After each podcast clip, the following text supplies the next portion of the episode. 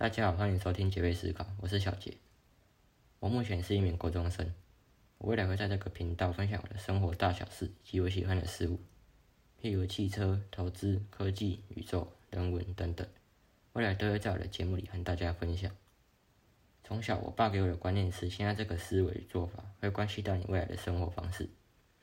我设想未来的生活，不想成为一般的上班族，而是想做自己想做的事。而我个人认为，自媒体是目前这个时代的主流，并且也是我未来想做的事。那进到今天的主题，身为国中生的我，为什么会想做 podcast？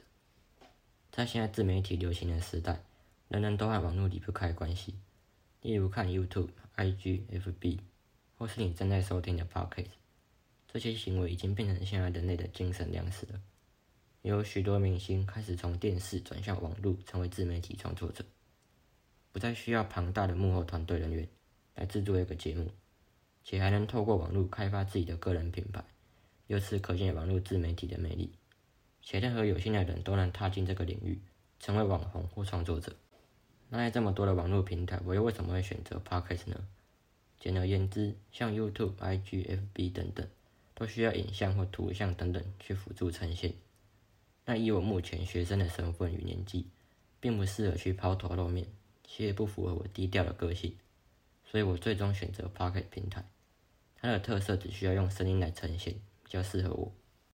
那未来我会与各位分享各种内容，而不局限于各种主题。